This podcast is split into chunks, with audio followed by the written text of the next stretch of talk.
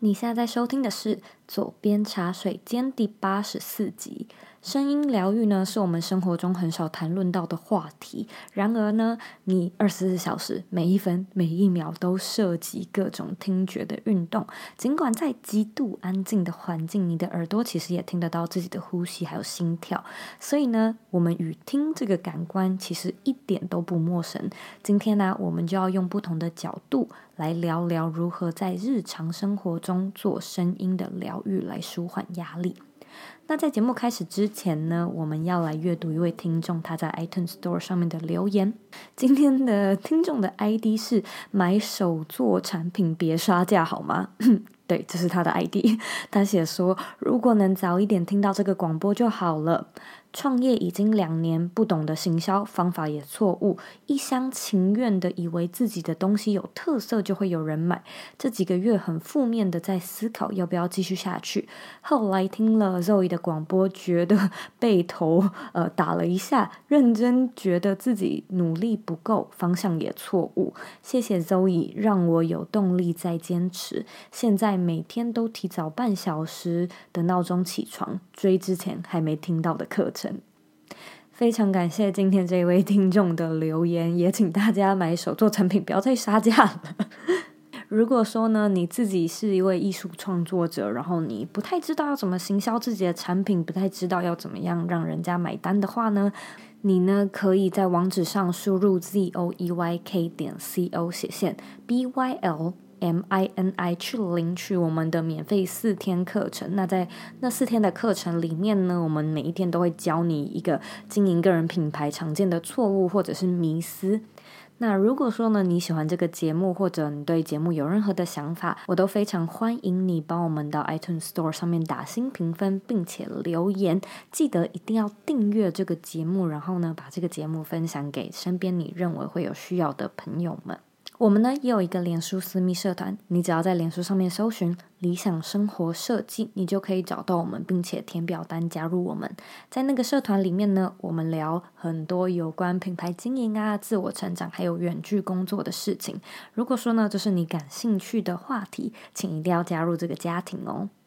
那其实呢，我们在节目中聊过用饮食、用冥想、用瑜伽等方式来减低心理的压力，训练身心灵的力量。但是呢，我们却从来没有用听觉这个角度切入，和你聊聊 sound therapy 的概念。那在今天的节目中呢，我们邀请到音乐创作人叶颖来和你聊聊听觉所传达的力量，还有在日常生活中练习声音疗愈的方式。那我们也会在节目里面介绍。叶颖所创作的歌曲，一起呢来欣赏声音的魅力。如果说呢，你想要收看这一集的文字稿，请在网址上输入 z o e y k 点 c o 斜线声音疗愈。准备好了吗？让我们来一起欢迎今天的来宾，Live 叶影。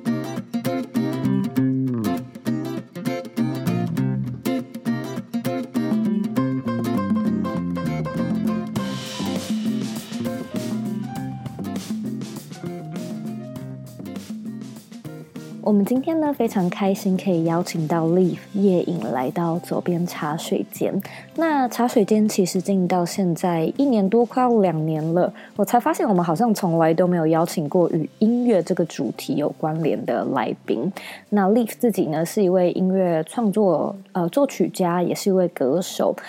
新的一年嘛，我们就想说，我们想要邀请嗯、比较多不一样的该怎么说梦想家吧，来呃到节目上聊聊，嗯，有更多不同观点的人物故事。主要的原因是因为，其实茶水间的一部分也是在讲理想生活设计。那当然，我们有很多很多的话题都是 focus 在自媒体啊，或者是网络创业。可是我一直都相信，网络创业不一定只是数位行销啊，或者是呃个人品牌。我相信很多人肯定也是对呃烹饪、对舞蹈、对瑜伽运动，或者是像 Live 一样对音乐是感兴趣的。因此呢，呃，很开心我们就是也在这个对的时间点认识了 Live。认识了叶颖。那他也跟我们说，他其实最近呢刚出了他的一个新的专辑。那在今天的节目中呢，我们就会聊聊声音疗愈，还有他的呃一些新的作品的故事。所以呢，我今天真的非常开心。嗯、我们一起来欢迎 Live 叶颖。Hello。Hello，大家好，我是 Live 叶影，我是一位音乐人、创作人，我有在做自己的创作，还有一些幕后的音乐制作工作。其实我这些年就是自己接案的，以后就做了蛮多，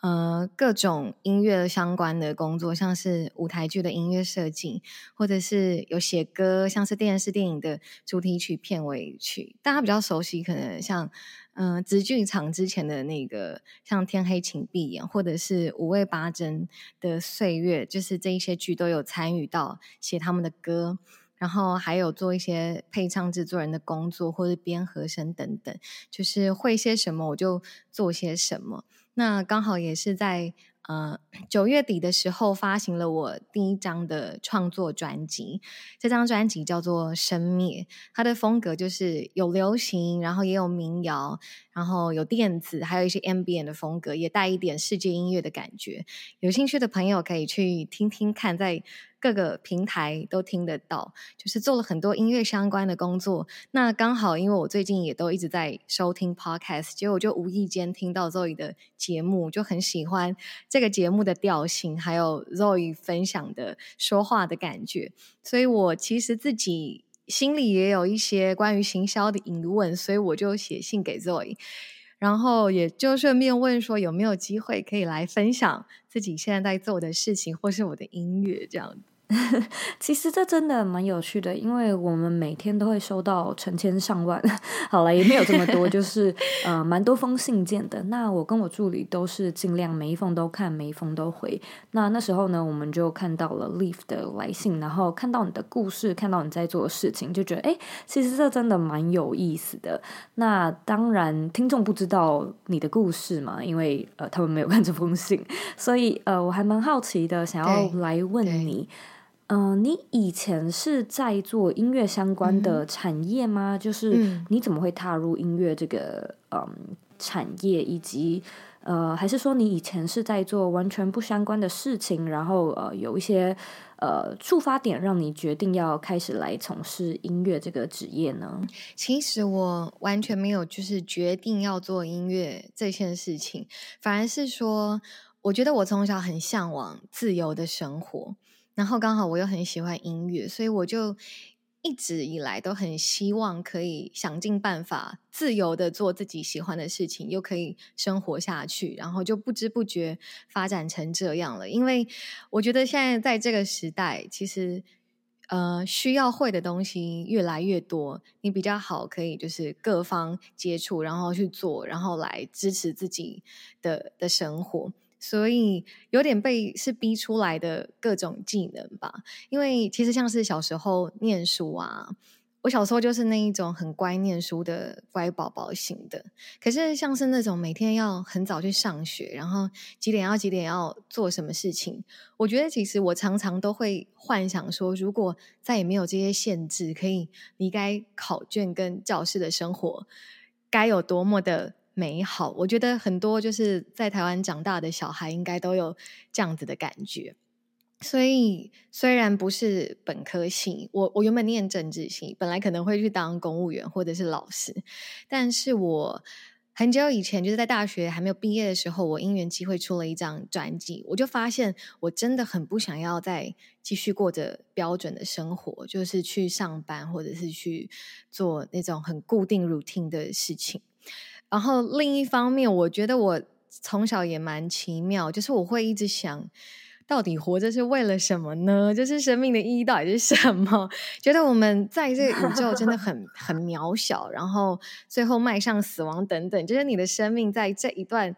历程之中到底要体验什么，然后可以奉献出什么。就可能有人会觉得这些很不切实际，就是你烦恼你现在的工作或者是身体健康都来不及，为什么要想这些？可是一直以来这些问题就是会跑出来。然后以前可能会压抑着，然后你眼前的选择都是已经被决定好了，你就是乖乖国小、国中、高中、大学好好念就好了。可是离开校园，我觉得所有的选择没有边界了，就很像踩空，就会开始真的认真去检视自己，然后好好的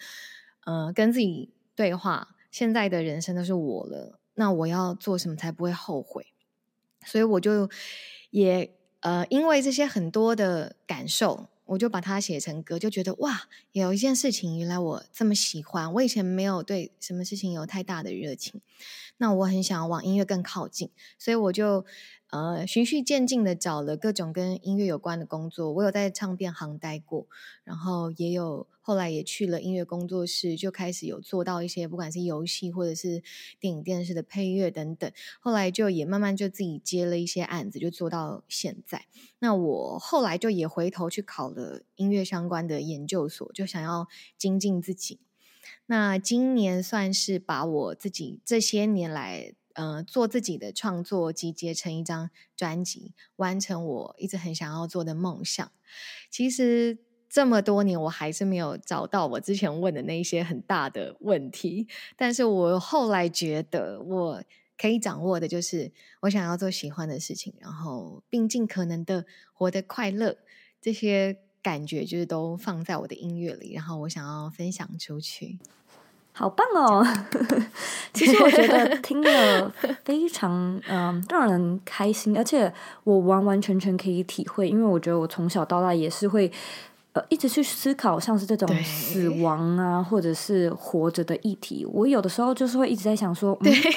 嗯，为什么我不能现在死呢？可是很有趣的一点是，嗯、呃，我不是、嗯、我不是不喜欢或不珍惜活着，相反的，其实我热爱活着，只是会有很多时候我会很疑惑，然后我很想要知道我们到底是为什么活着的类似这样的议题。但我觉得 也是因为有这样的一个困惑，嗯、所以你会好奇的开始想要寻找答案。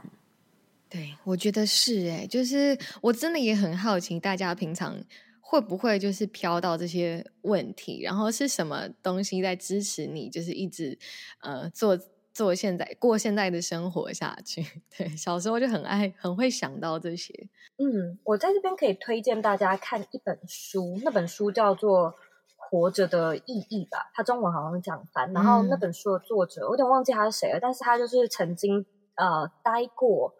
德国的呃集中营，纳粹集中营，然后就是很多很多人死掉嘛，那他是幸存的，然后他就在那本书里面提到说他，他他领悟到是什么原因让你在那么那么艰苦的环境下还还愿意不自杀，还愿意继续活下去，嗯、然后反正、嗯、呃直接给个结论就是，他就说其实是希望，就是 there's still hope。那你还是有希望，你就会想尽办法的的活下去。那他的希望就是他想要再见他妻子一面，因为那个集中营分开嘛，他不知道他妻子还有没有活着。那那就是他活下去的理由。光他只是相信这件事情，他相信他可以再见到他妻子一面，所以他就是死命的活了下来。但是如果说其他人就是没有这样的信念，他就是可能没有办法熬过那么艰难的时候。然后他自己本身也是因为心理医生，所以他就是写了很多日记，然后写了里面很多很多故事。那那本书其实看了还蛮沉重的，但是如果说听众对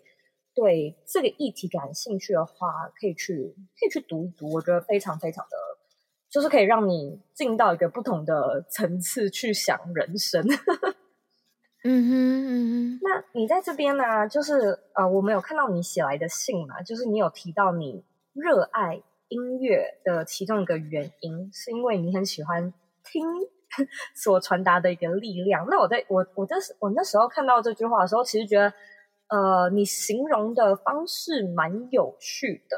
那你在这边可不可以举一些例子，呃，让听众了解，就是你说这句话的意思是什么，然后它的精神是什么呢？啊、呃，关于听，我觉得呢，因为嗯、我觉得大家很容易会忽略掉自己所拥有的的一些习以为常的感知，比如说听，比如说说话等等。因为我曾经以前有就是突然失去声音过，就四个月不太能讲话，所以我就会开始去感受到我所有就是后来对我。感感觉到的感知就是会特别的珍惜且敏感。那我觉得听很好玩的是，不管你是说话或者是唱歌，你要传达给别人你的情感，它是必须要被听进去的。那我就会开始去想说，嗯，因为我在做的也都是跟不管是说话传达的事情，或者是音乐要表达的东西有关，所以听这一个感官对我来说就。特别的有意义，我就在想到底怎么样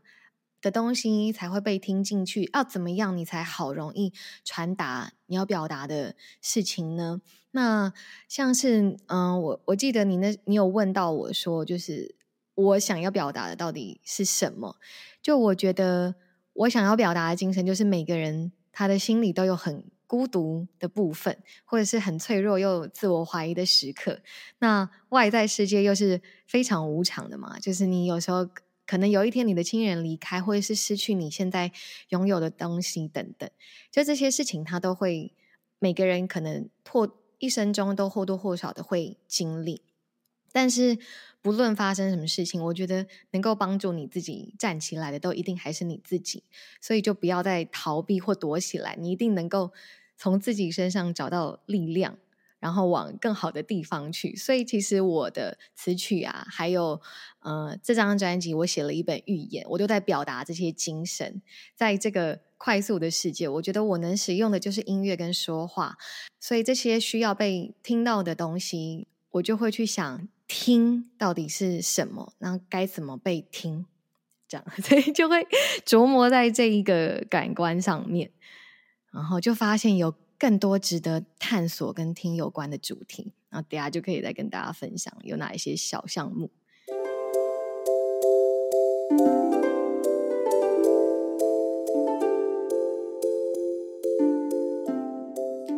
一年，你是不是也想要开始一边工作一边旅行呢？所以目前和生鲜时书的通勤学正在筹备一套全新的课程，教你呢如何用自媒体和网络行销的概念去找到你的市场。你的雇主以及你的客户，打造自己的现金流与被动收入。如果说啊，你对这样的课程感兴趣，我想要麻烦你帮我填写一份问卷。这个问卷呢，可以帮助我知道你在什么地方需要协助，你卡关卡在哪里。你呢，也可以在这个问卷中和我提议你想要深入了解的内容有哪些，这样呢，我才能够更准确地去设计对你最有帮助的课程。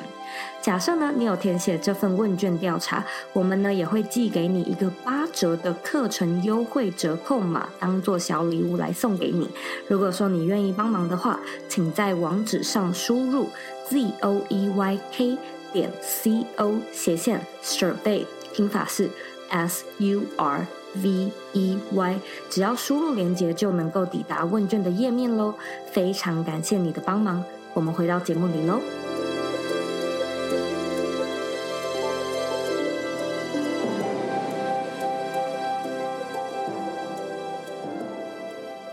然后你刚才有提到，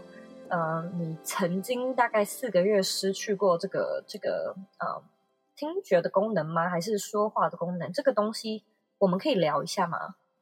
哦，可以呀。就是，嗯、我那个时候其实是蛮无预警的，就突然不太能够说话，就有一天开始变得沙哑，然后后来就。几乎就很很短的时间，就是到完全不能讲话。那那时候去看了很多医生，他们都说可能是压力太大，还是怎么样，就是去检查声带什么都没有事，可是就是真的没有办法讲话了。然后我就过了四个月，就是无无声的状态。所以我就开始可以体会到一个，你知道，就是某一个感官失能的人，他的他的其他感官是。敏锐放大，然后在一个这么无声的环境，其实你能够对话的对象几乎就剩自己。如果你你不打字的话，因为其实我们自己内在都有一个喋喋不休的声音嘛，对不对？就是我们 在想事情的时候，其实会有一个声音在跟自己讲话。所以那段时间就变成我不能跟外界，我只能跟自己。然后我不停的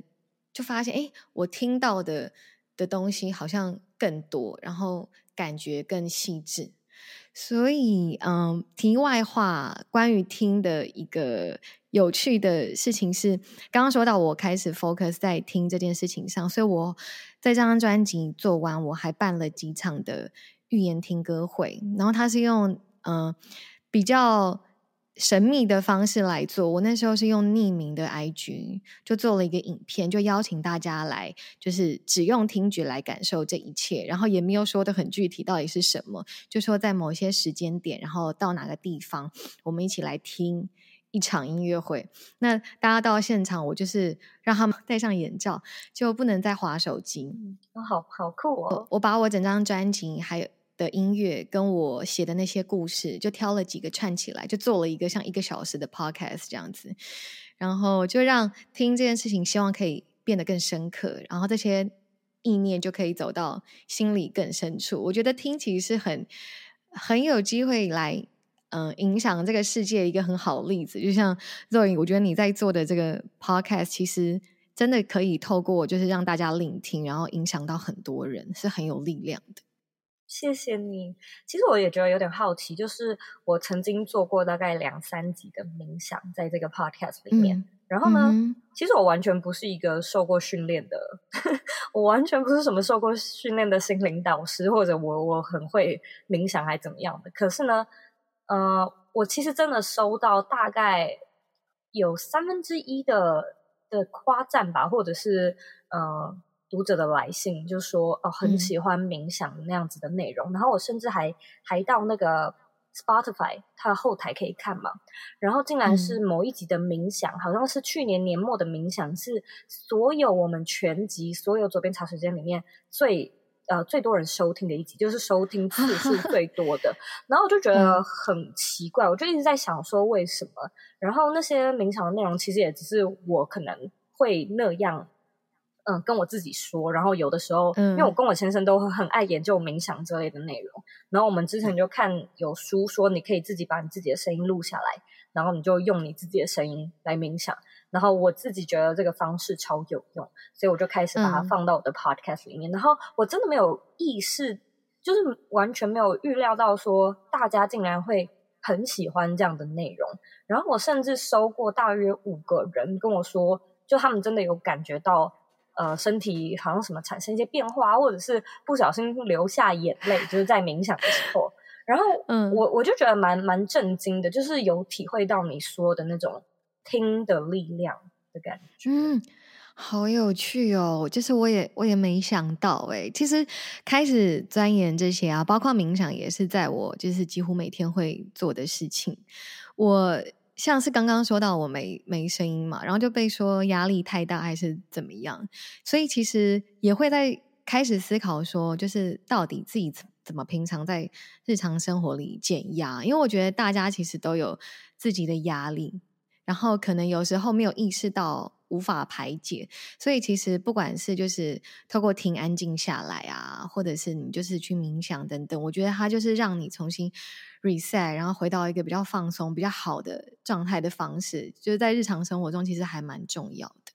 嗯，我觉得在这边有一个很有趣的概念可以做延伸，就是声音的疗愈这个概念。嗯、那因为我之前就是对身心灵这方面呃很有兴趣，所以有研究嘛。然后我在 LA 也做过蛮多，就是音疗，就是这边叫做 sound bath。就是洗澡的那个 bath，然后它就是会可能用很多不同的乐器啊，然后声音去做一个共鸣，然后让你就是好好的呃，无论是躺在那边冥想啊，或者是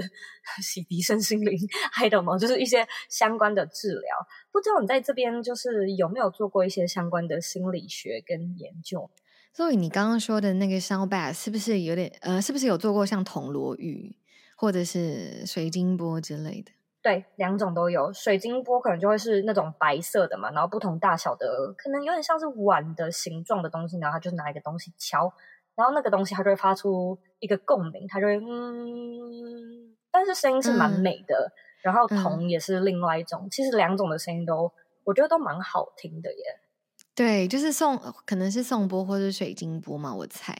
因为我有我我有听过，好像国外会把这种音疗的方式，就是带到像可能瑜伽教室，就变成一件很普遍的事情，让大家可以放松、舒压，对不对？嗯。嗯我觉得超放松，嗯、我超喜欢。嗯、就每一次只要 有看到 sound bath，我都会就是你可能因为我我就是其实就是在瑜伽教室里面接触那个音疗，嗯、然后我们去瑜伽教室就可能付月费，所以是免费的。然后每一次的声音疗愈课都要额外付费，嗯、就它可能是一些比较特别的 extra、啊。然后我每次都想说。嗯不管我就是要去，所以你就会愿意那个东西是愿意让我付费一直去的。然后每一次去，你就是躺在那边，然后你就会觉得整个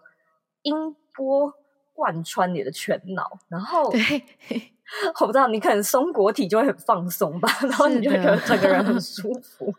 嗯。我完全可以懂诶，我觉得深聊真的有好多可以聊的很有趣的事情哦。就是这其实也是我这几年有在研究的主题。其实它背后的的原理，我觉得是非常科学的。就是其实你用一个很大的方向来看啊，你看声音它就是声波嘛，所以它就是能量的一种形态，像是我们有那种光能啊、热能啊等等，它其实就是其中的一种。样貌嘛，所以你听到某些频率的声音，就像你你说的那个颂钵或者是铜锣玉，他们可能有一些就是很特别的频率，就是哪一些频段特别多，或者是你自己发出声音，就是那一个能量的感觉，就是直接作用在身体上的，它就有点像是按摩一样，就用声波的按摩很舒服，所以其实你你身体感受你会影响心情嘛？那。另一方面，你如果听到某些声音，或者是带有意念的话语或歌曲，你你听到，你的心里是会产生感觉的，会有作用，所以它肯定也会影响到你的生理。我觉得他们就是彼此会一直互相影响，就蛮密不可分的。总之，其实如果你听到这些，然后你感到更舒服、放松，就都可以说它就是一种声音疗愈啊。那。呃，像是比较细分类的来讨论，不管是刚刚说到的那个铜锣玉，或者是像是水晶，或是颂钵，然后其他的还有例如说像是脑波音乐，或者是泛音歌唱等等，他们也都是这几年来我觉得蛮多人会讨论的声音疗愈的范畴。像脑波音乐可以分享一下，呃，它的它的原理就是因为声音的频率，它可以去影响另外一种频率，当这个频率。比较强的时候，然后它就是呃一种像是共频的概念，好像说这个频率你可以去同化另外一个频率。那平常我们自己的脑波在清醒的状态的时候，它可能是在某一种频段，它可能是呃贝塔波。可是你在放松的时候，它可能就是西塔波。然后，所以就科学家就有测试说，嗯，例如说西塔波的的频率是四到七赫兹，那你在听这一种频率比较四到七赫兹频率比较多的音乐的时候，可能你听一听，你的脑波就很容易被共频到那个状态，所以你就比较容易产生你在深层的睡眠，或者是你在冥想那种很平静、很放松的意识，所以。脑波音乐其实背后的原理大概是这样，但是它的做法有很多种，这个又可以有一个很长的 对时间来讨论。那另外刚刚还有讲到，像是泛音，它是 overtone，呃，泛音就是平常其实我们每一个人说话或是所有的声音发出来，它其实都都是有泛音的，只是听得仔不仔细。那像是大家应该都会知道，像是图瓦或者是蒙古的那一种。呼麦等等，或者是一些西方比较柔和、比较软的的的泛音的歌唱方式，他们都是就是 overtone 的的一种，就是同时发出两个声音的的意思。嗯、那因为刚刚说每一个东西都会有泛音，可是这个第二个声音会那么清楚，是因为你可能用特别的口型或者是共鸣的部位去强化这个声音，就让它听起来好像跟你原本的基因。呃，就是最主要的那个声音听起来是一样分量的，所以那个声音就很清晰。然后因为这个跟像是这种呼麦或者是泛音的唱法，他们的起源跟一些原始的文化或者是仪式，其实也都有关系。可能例如说，以前古代的巫师或者萨满，他们可能透过声音或者唱泛音跟天地鬼神沟通嘛，就可以达到另外一种意识。所以其实呃，拿到现在来讲，其实唱泛音有时候是也会让身体有很特别的、很放松的感觉的。嗯我完全可以体会，然后我在这边可以跟听众，就是如果说你完完全全不知道泛音是什么，你可以上网查一下。然后那个泛是广泛的泛，然后呃，你应该可以查到几支比较比较有名的影片。我那时候就是因为看到网络上的影片才接触到泛音，然后我觉得超级不可思议，就有一个外国女人，她就是可以一次唱出两个音，就她同时唱两个音，然后她一直唱一首歌。然后那首歌就是一直有两个 两个声音，我不知道该怎么解释，但就是大家自己上网去看一下，非常非常的神奇，然后非常非常的疗愈，对，就是很像这个是在 跟神沟通的一种一种特殊技能，非常的有趣诶、欸。我好像知道你看那个影片，因为我有看那一个，对，然后我就觉得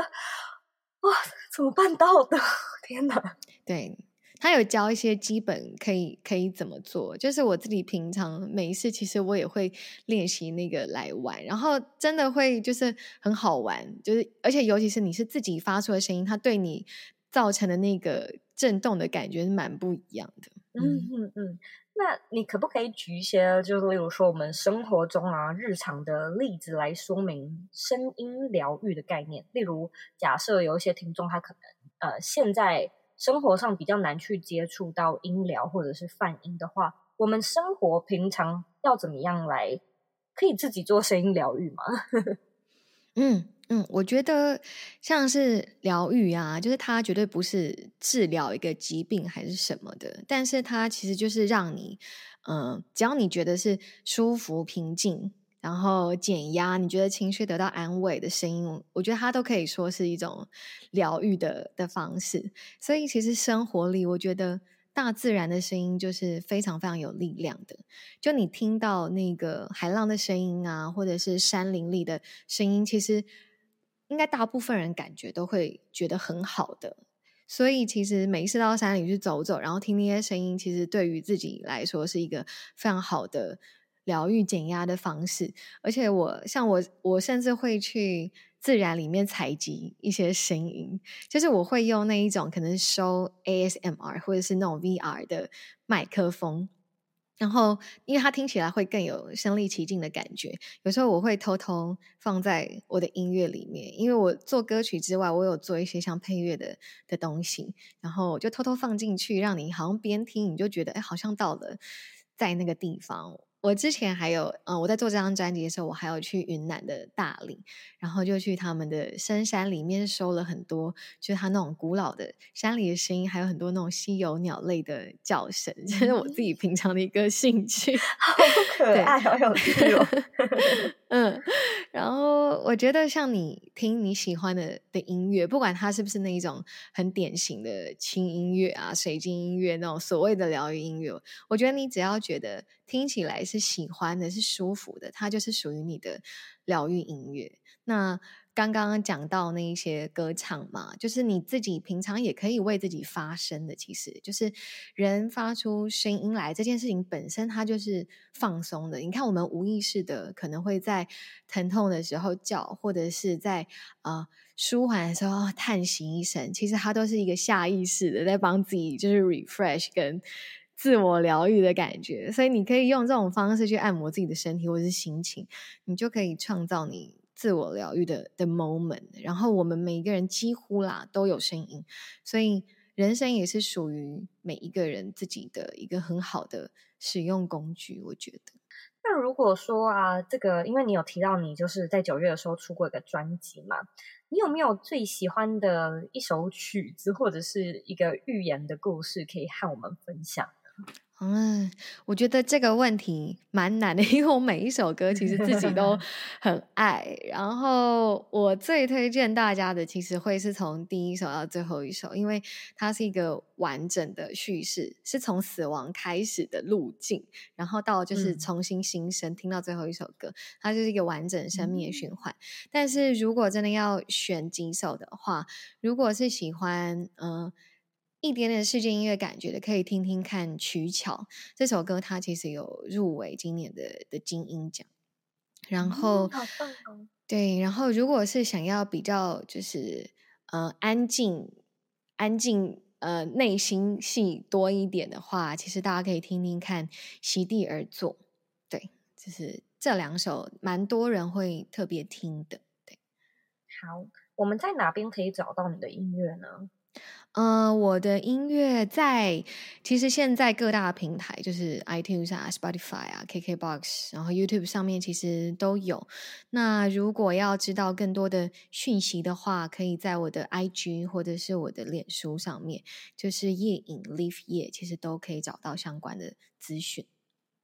好，那听众当然也知道，回到这一集的原文里面，我们都会把呃夜影的资料啊，还有连接放到。我们的官方网站的那个 show notes 上面，嗯，那我今天其实蛮开心，可以和你聊。我觉得它真的是一个蛮我们左边茶水间以前蛮少聊的话题。那当然，我们嗯有聊过心灵啊，有聊过宇宙，可是由声音这个角度切入，其实蛮少的，所以我真的很开心。那我在这边要来问你一个每一个来宾都要被问的问题。那就是你认为的理想生活是什么？嗯，这一题呢，就是我马上下意识的反应，就觉得，我觉得应该是物质跟精神上的自由吧，就是能够越来越平静，然后不受任何事情绑架情绪，然后做着真心喜欢的事情，比以这件事情为生，我觉得就是最理想的生活。嗯，你觉得你在过着你理想的生活吗？呃，目前来说我都是蛮快乐的，但是因为我觉得这件事情是需要持续的去努力，因为你的生活毕竟就已经没有在一个很容易可见的框架之下，所以你要不停的为自己找新的方式去精进。所以目前是的，那未来继续努力。嗯，恭喜你，非常谢谢你今天还特地花时间嗯和我们一起录制这一期节目。非常谢谢 Zoe，还有各位听众朋友。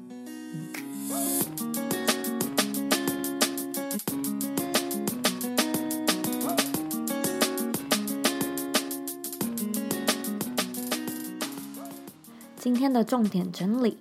一。如果呢，你觉得自己的日常压力很大，但是你不知道来源，也不知道该怎么排解的话呢，你可以试试看关掉一个感官，来放大其他的感官。例如说，你可以冥想闭眼，那闭眼它就是关闭视觉来放大其他的感官；水疗呢，就是关闭触觉去放大其他的感官；而声音疗愈呢，其实也是非常触手可及的。你每天在家都可以自行用呃声波来按摩你的身心灵，来舒缓你的日常压力。二，脑波音乐到底是什么呢？Leaf 解释，其实它就是一种不同频率。不同赫兹，然后接近你大脑呃脑波频率的声音。我们人类在清醒的时候，在半梦半醒的时候，还有在呃深沉熟睡的时候的那个脑波的频率是完全不一样的。那如果说你感兴趣的话，其实现在在 YouTube 上都可以查到脑波音乐，你可以打上相关的关键字，或者呢，你回到这一集的原文里面都能找到相关的资源。三。Live 表示呢，声音疗愈不一定是要是哪一种形式的音乐，只要呢你自己喜欢享受，你都可以选择你喜欢的音乐。你甚至呢也可以为自己发声，它呢也可以像是你跟好朋友去唱卡拉 OK，你可以享受痛快高歌的感觉。那它其实就是一种最接近现代人的娱乐还有生活的一种减压的方式。今天这一集的节目是不是超级有趣呢？我真的非常开心可以邀请到叶颖，用不同的切入点去聊理想的生活，还有生命的样貌。今天这一集的内容里面有非常多我自己觉得呃很有收获，然后也觉得非常。大开眼界吧的一些呃新的话题，所以呢，我非常希望你也能获得一些收获，或者你也喜欢这一集的内容。如果说呢，你对节目有任何的想法或者是问题，我都非常欢迎你呢来和我反映。我们的网站网址呢和我的 IG 账号一样是 z o e y k 点 c o，你可以截图这一集的节目，然后分享到你的 IG Story 上面，标记我，让我知道你有在收听。